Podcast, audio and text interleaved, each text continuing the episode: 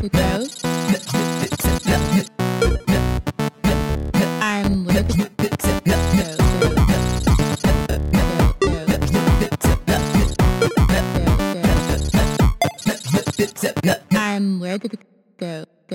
guys! Это новый выпуск подкаста «Между пикселями». Меня зовут Катя, я веб-дизайнер. Это полезный подкаст о дизайне и для дизайнеров, который поможет поднять чек, уровень и стать востребованным.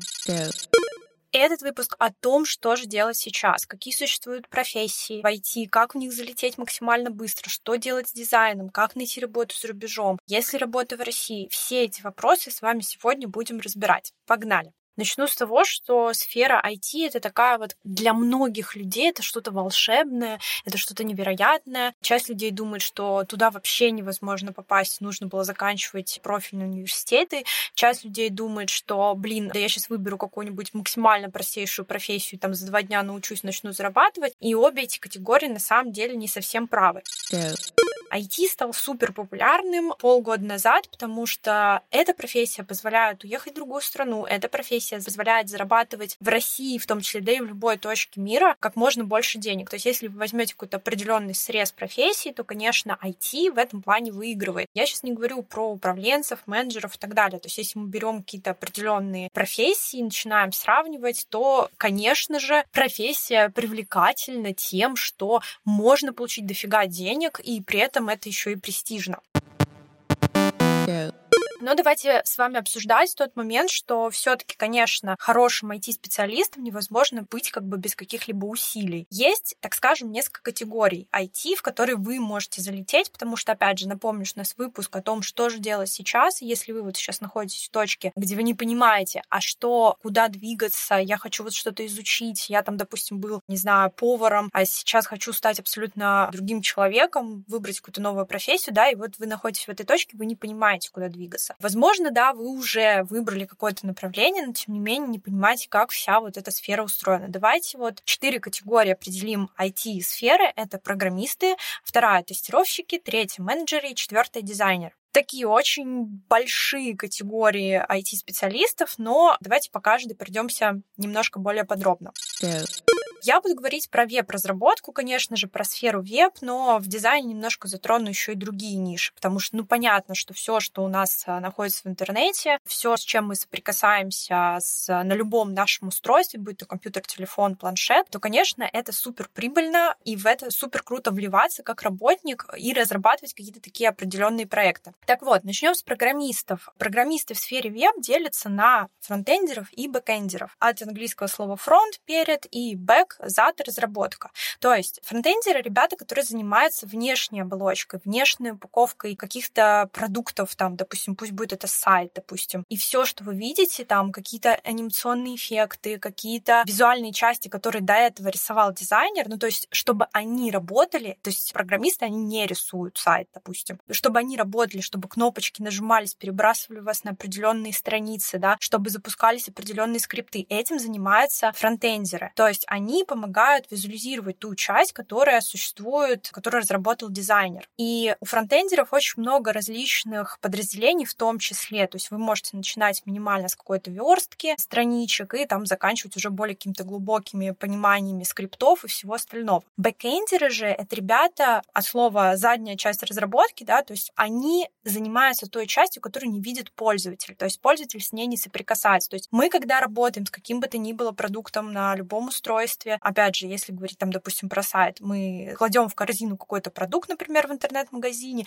и вот чтобы он попал в корзину, отправился там, вам пришли данные, вам пришли какие-то сообщения на почту, чтобы он отправился, ну, собственно, заказчику, то есть исполнителю, кто будет это выполнять этот заказ. То есть это все вот эту вот связку и хранение вот информации, потому что вы делаете, не только информации, там очень много всего. Этим занимается бэкэндер. Это вот если прям на таких базовых словах объяснять, это если прям вот разжевывать досконально. И тут такой момент, что любой человек, который хочет стать программистом и отправиться в это направление, он может выбрать любой путь и бэкэндера, и фронтендера, начинать с чего угодно. Либо может начать с фронтенда и закончить бэкэндом, да, и понимать вообще все, все, все, все, что только можно. Важно понимать, да, что программисты, конечно, это очень привлекательная ниша, потому что зарабатывают они достаточно много в России, там даже минимальная верстка там может начинаться от 50 тысяч в месяц, если мы говорим про верстальщиков, это может быть от 100 тысяч, это может быть и выше, и выше, и выше. Там предела вообще нет. То есть э, иногда программисту там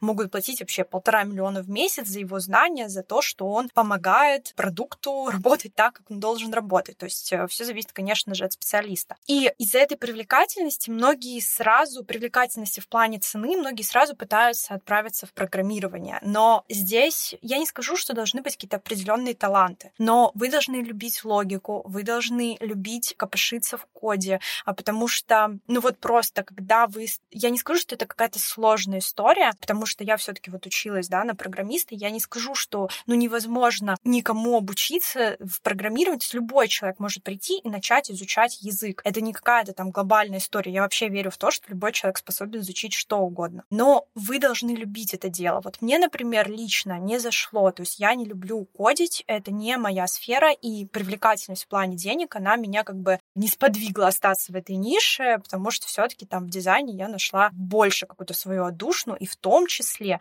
заработок у дизайнеров тоже довольно высокий. Но если говорить, да, про скорость, опять же, обучения, это не серии, вы должны пять лет изучи, изучать что-то. Достаточно там и полгода, начинать там с 6 месяцев, вы уже будете довольно таким уверенным разработчиком в каких-то определенных языках, в каких-то определенных сферах. Потому что понятно, что программист, он учится всю жизнь. И учится он на опыте. Он учится на тех продуктах, которые он создает. И то есть там потолка абсолютно нет. Вы постоянно узнаете что-то новое. И, конечно, начинаете это внедрять в свою работу. Go. Следующая категория IT-спецов — это тестировщики. Это люди, которые создают сценарий тестирования, прогнозируют различные сбои, находят ошибки в продуктах и на готовых сайтах. Сейчас тестировщику в основном нужно уметь программировать, потому что все меньше вакансий без а, навыка программирования, но тем не менее они есть. При обучении самое главное определиться с языком программирования, то есть прошерстить вакансии, что наиболее чаще всего требует тестировщик, чтобы у вас было больше вариантов устроиться на какие-то определенные должности, да, в какие-то определенные компании. Учиться тестировщикам, ну, в районе там тоже от 6 месяцев и более, то есть это не такая уж и быстрая история с, с тем, чтобы залететь в IT, ну, как есть. Зарабатывают они, конечно же, меньше, чем программисты. Если там говорить про Россию, минимальный заработок может быть там от 40 э, тысяч рублей. И понятно, что здесь, конечно, не будет оплат труда как полтора миллиона и более. Я сейчас не говорю там, допустим, оплаты в евро, потому что если я буду затрагивать там нишу поиска работы в разных странах, очень сильно разнится ценник на специалистов в зависимости от локации. Поэтому это нужно мониторить в зависимости от того, куда вы хотите отправиться, где вы хотите работать.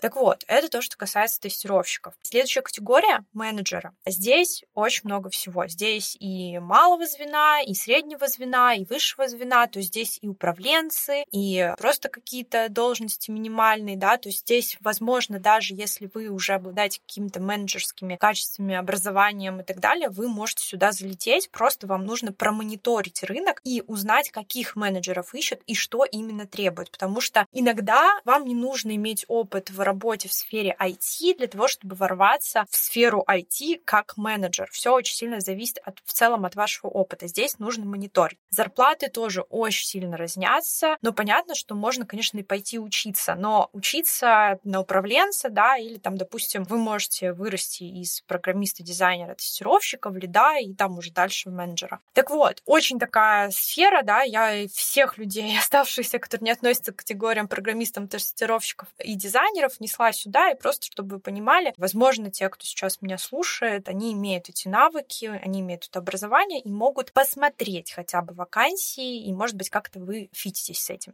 Go. Ну и, конечно, категория дизайнеров, потому что, ну, я не могу ее не брать. И хочу сразу сказать, что почему-то вот дизайнеров не относят к ребятам в IT-сфере. То есть, но это неправильно. Потому что дизайнеры — это те как раз люди, которые в IT-сферу могут максимально быстро залететь. Даже если вы еще сейчас не дизайнер, но если вы начнете учиться на дизайнера, это будет самый наикратчайший путь. Но об этом чуть позже расскажу. Я могу сказать, да, что здесь очень много различных направлений. Здесь там и motion дизайнеры, и и графические дизайнеры, и веб-дизайнеры, и UI, и UX-дизайнеры. Я предлагаю вам послушать предыдущий выпуск «Как и куда развиваться дизайнеру», потому что там я более подробно рассказывала про каждое направление и даже давала определенные ценники по этим направлениям. Но сейчас могу сказать, что там дизайнер, э, заработок дизайнера начинается от 50 тысяч и до бесконечности. Опять же, все сильно зависит от того, э, в какое направление вы пойдете. Но начать, начать вы всегда можете с графического дизайна или с веб-дизайна. Дальше уже идут какие-то определенные разветвления. Ну и раз уж начали говорить про то, с чего лучше начинать, самое простое, самое быстрое вот эти вот две ниши. Графический дизайн и веб-дизайн. Почему именно эти ниши? Потому что, ну, если говорить про графический дизайн, то здесь вы можете изучить, так скажем,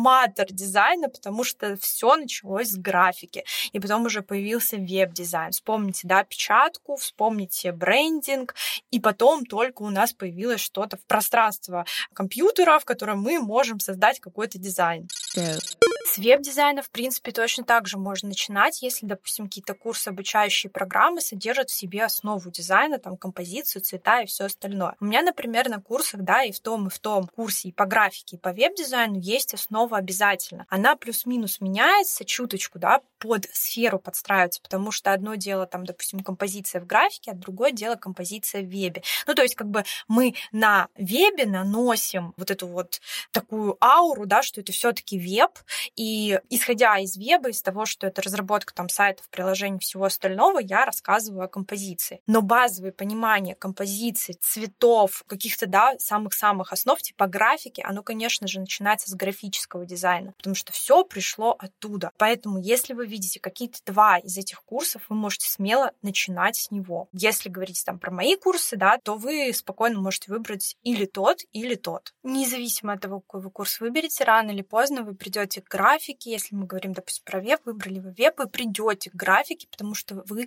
захотите изучить понимание того, как создается брендинг с нуля, да, и, конечно, это помогает также развивать и свой личный бренд, про который сегодня тоже обязательно скажу. Ну и если брать мой опыт, я как раз-таки начинала с графического дизайна и затем уже оказалась в вебе. Я год поработала графиком, изучила все там от создания логотипов, брендинга, верстки книг и всего остального, и потом перетекла веб, попробовала веб, поняла, что мне это лично более интересно. Но могу сказать, что, допустим, у меня есть ученики, которые изучают веб-дизайн, переходят в графический дизайн и затем понимают, что графика для них это прям все, они любят это больше. Причем заработок и у графиков, и у вебов, он может начинаться с одной и той же цифры. То есть, допустим, создание брендинга у графического дизайнера может начинаться от 70 тысяч рублей. Представьте, за один проект вы можете столько получать. Это я еще минималку говорю. Так же, как и веб-дизайн дизайнер за разработку какого-то сайта может поставить там 70, 80, 100 и так далее. Все зависит, конечно, от проекта.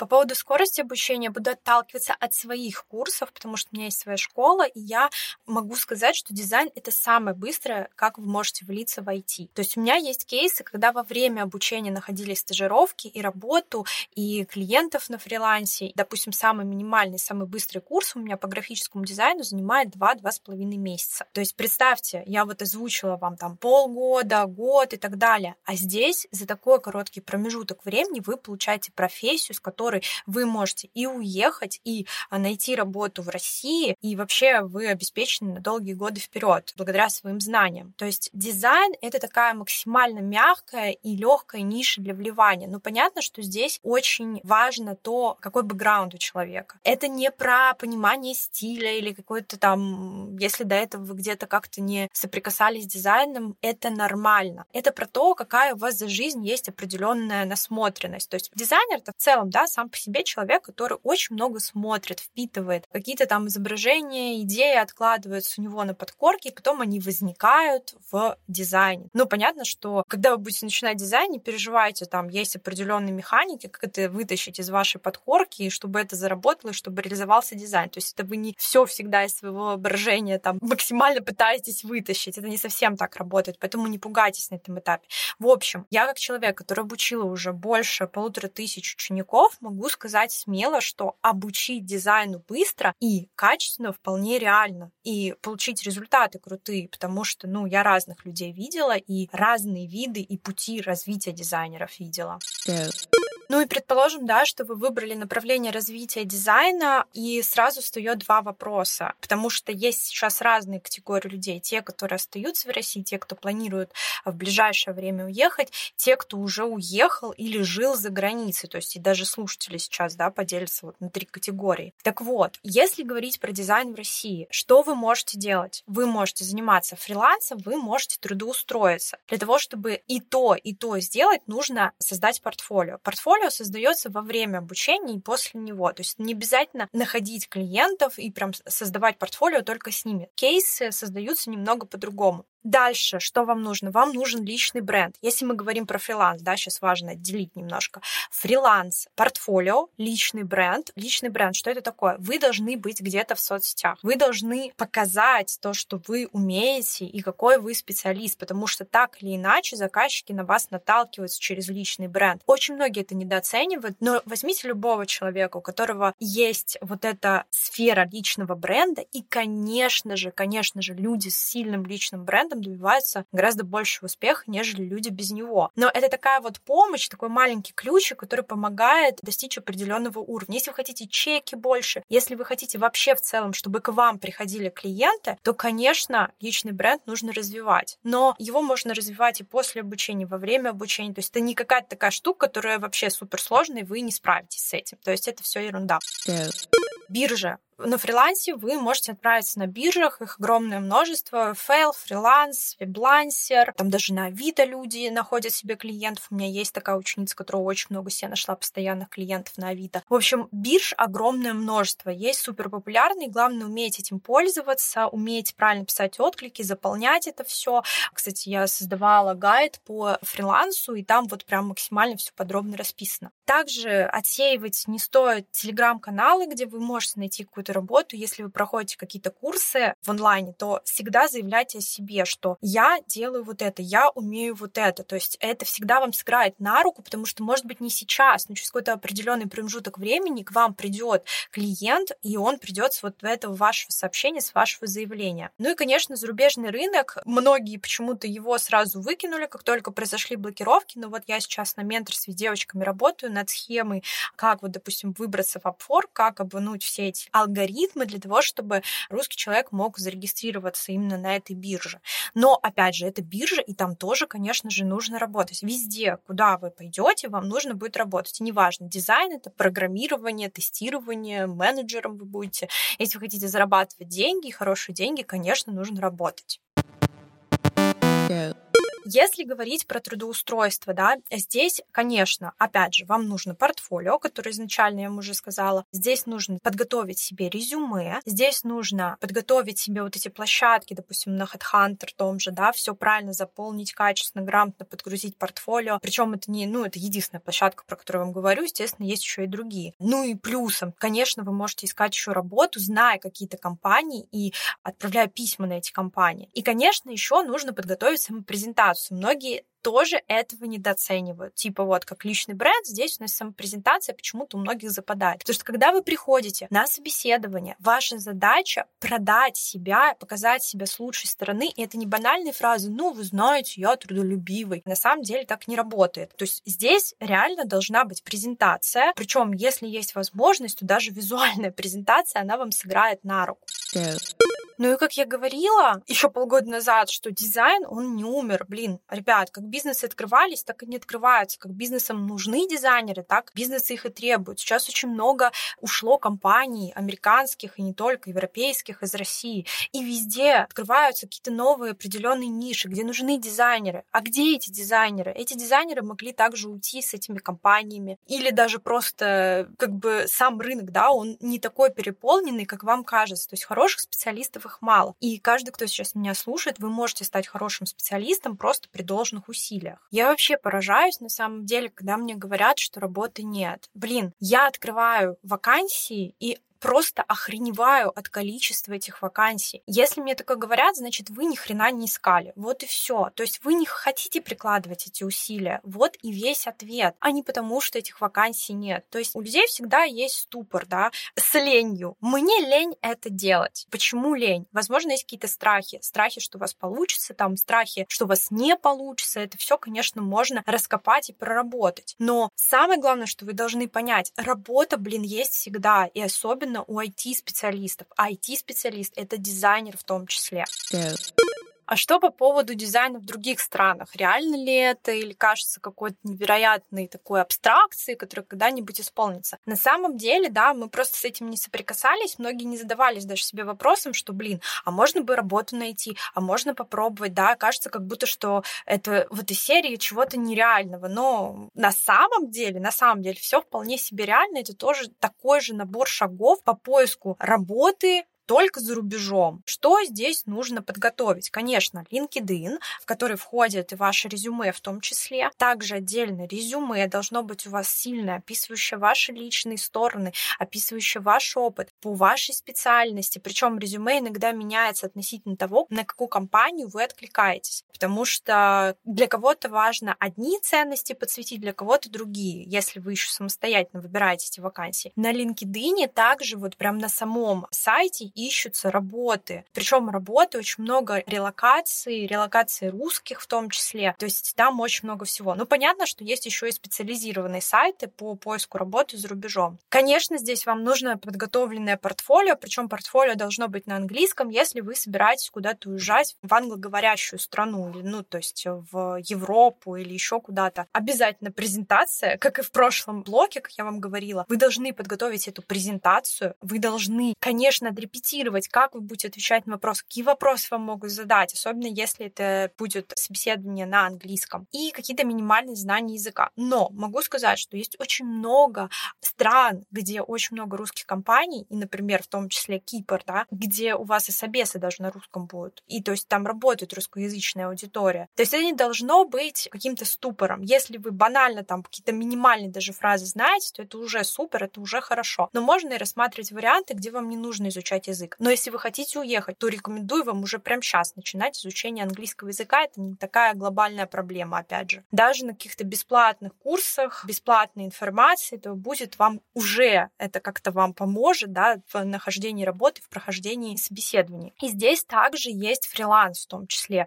Если вы вырываетесь на рынок, как бы на рынок зарубежный, да, вы можете брать какие-то определенные заказы. А тут вам даже в плане переводчика и Google поможет. Важно понимать, что вы можете работать в своей стране, но сейчас, конечно, это немного усложнилось из-за всяких а, санкций и вывода денег. Но, опять же, есть релокации, компании готовы перевозить специалистов. Это не какая-то невероятная такая заоблачная штука, которая вот невыполнима, потому что я вот разговаривала с HR из Англии, и она рассказывала по ситуации, что как бы это вполне себе реально да, стало немножко сложнее, но за специалистами будут охотиться и будут предлагать им классные решения. Поэтому, блин, вкладывайте свое портфолио и вкладывайте свои мозги, чтобы стать такими крутыми специалистами. А, и, кстати, я забыла сказать очень важную вещь, что даже там, если говорить про устройство в России, это не обязательно ходить в офис. Почему-то многие боятся офиса. И тут, опять же, я хочу вас отправить послушать офис vs фриланс выпуск, да, потому что там как раз я говорила, какие плюс-минус офиса. Офис не всегда это значит ходить на работу. Офис иногда это вот удаленная работа, и это тоже определенные плюсы. Go. То есть все, что я пытаюсь вам сказать в этих двух блоках, и в работе в России, и в работе за рубежом, это просто набор определенных действий. Вот просто выпишите себе задачи, которые вам нужно сделать для того, чтобы достигнуть вот этой вот точки Б. Типа найти работу за рубежом, выйти на фриланс или обучиться IT в сфере какой-то определенной профессии. Выпишите до вот этой точки набор задач и постарайтесь их разбить максимально на такие мелкие задачки, чтобы вам не казалось, блин, пипец, э, огромная задача, даже не знаю, как ней подступиться. Здесь работает практика «съешь слона по кусочкам». То есть мы слона едим не полностью, а вот маленькими кусочками откусываем и достигаем той цели, которая изначально поставлена. Вот, пожалуйста, выпишите задачи, не в голове себе их визуализируйте, а прям выпишите, чтобы вы увидели на листе, что это вполне себе реально. То есть я вам серьезно говорю, как человек, который и искал работу в России, и искал работу за рубежом,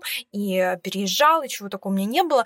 Все вполне себе реально, если вы поставите себе такую цель и выпишите задачи для достижения этой цели. Отсюда, да, исходя из того, что все в э, предыдущем я сказала, вытекает вопрос, а как максимально быстро обучиться? Здесь тоже очень важно проговорить определенные нюансы, потому что, конечно, для того, чтобы быстро получить какую-то профессию, нужно тоже приложить усилия. Это не только за вас делает учитель. Конечно же, вы обязаны соблюдать дедлайны на курсах, если вы идете на курсы, вы обязаны отдаваться максимально. Вы должны хотеть стремиться, да, что-то сделать. Ну, понятно, что во время обучения общения бывают разные моменты, там и лень, и какие-то еще ситуации, это окей. Но если вы постоянно в перманентном таком состоянии находитесь, приходите на курсы серии «Мне все должны», обучите меня, положите в мою голову, то знания, они в голову ваши не попадут. То есть тут нужно их еще самому коробку вот эту черепную открыть и положить туда, высыпать кусочек знаний, которые вы получаете. Важно, да, выбирать все-таки профессию, которая вам максимально откликается. Ну, то есть если вы чувствуете, что кажется, что вот дизайн, возможно, зайдет. Вы попробуйте. Вы, если не попробуете, вы не узнаете, пойдет вам, не пойдет. То же самое и с программированием, тестированием и со всем остальным. Yeah. Сразу скажу, по поводу быстрого обучения, забудьте про самообучение. Да, очень много информации везде, но, во-первых, она не структурирована. Это очень долго находить правильную информацию. Не факт, что то, что вы слушаете, это правильная информация. Вас могут запутать так, что вы потом будете говорить, блин, да что за чушню мне рассказывают. Или потом, когда придете на курс, вы поймете, блин, вот небо и земля из того, что я знала, из того, что я знаю сейчас. То есть у меня даже были моменты, мне писали в директ из серии, блин, я не знаю, я вот смотрю курсы на Ютубе, но что-то мне дизайн не очень привлекает. Так, естественно, очень сильно все зависит от спикера, очень сильно зависит от того, как он это преподносит, как он объясняет сложные вещи. У вас может так отрубить направление изучения, да, человек, который вот вам это пытается донести, что вы потом просто в жизни никогда к этому притрагиваться не будете. Очень сильно все зависит от человека, который вам что-то преподает. То есть вам обязательно нужно найти крутого учителя или ментора, который вас вот проведет за руку, руку и покажет вот этот весь путь, потому что вы сокращаете, обращаясь к какому-то человеку для обучения, сокращаете вот этот путь. Он прошел там условно, если говорить про меня, я прошла 10 лет, прошла свой путь с разными клиентами и с разным обучением, и что у меня там только не было. И вот этот весь путь я вношу в курс, а вы берете этот путь и его проходите максимально коротко и максимально быстро. Yeah. Ну и возвращаюсь э, в целом к названию этого выпуска, что же делать сейчас. Естественно, я вам не могу сказать, уезжайте или оставайтесь. Я не могу вам дать вот э, дорогу и путь. Вы должны были это почувствовать еще слушая выпуск, куда бы вы хотели отправиться. Потому что, конечно, никто за вас не примет какое-то решение. Никто не примет за вас решение, что делать в будущем. Естественно, за ваше будущее отвечаете только вы. Но самое главное, что хочу сказать, что ваши знания вас никто и никогда не отнимет. Неважно, чему вы будете учиться, программированию, тестированию, дизайну. Это ваш актив, который будет работать на вас годами. Это та вещь, которая будет приносить вам деньги сейчас, потом, да, если вы еще не начали, конечно, нужно начать как можно скорее. Знание — это просто эквивалент деньгам. Если вы задумываетесь о том, что, блин, мне не хватает денег, значит, вероятнее всего, вам не хватает знаний. Начните с изучения каких-то вещей для того, чтобы начать зарабатывать больше. Я просто хочу, чтобы вы поняли, что дорог и вариантов развития очень много. И почувствуйте, постарайтесь почувствовать это сердцем и как-то вот интуитивно выбрать то, что вам нравится. Потому что уверена, что по этой дороге будет еще много заворотов различных, которые вы также сможете выбирать и двигаться, и получать то, что изначально вы и хотели. Ну если у вас есть какие-то инсайты от этого выпуска, или вы хотите поделиться со своими друзьями этим выпуском, я буду только за, потому что информация полезная, это то, что я рассказывала на закрытом вебинаре, и люди после этого составляли планы, бежали и выполняли уже эти действия. Поэтому я была рада быть максимально полезной для вас, и буду рада, если вы поставите звездочку в iTunes, оставите свой отзыв, и услышимся уже совсем скоро. Всем пока! I'm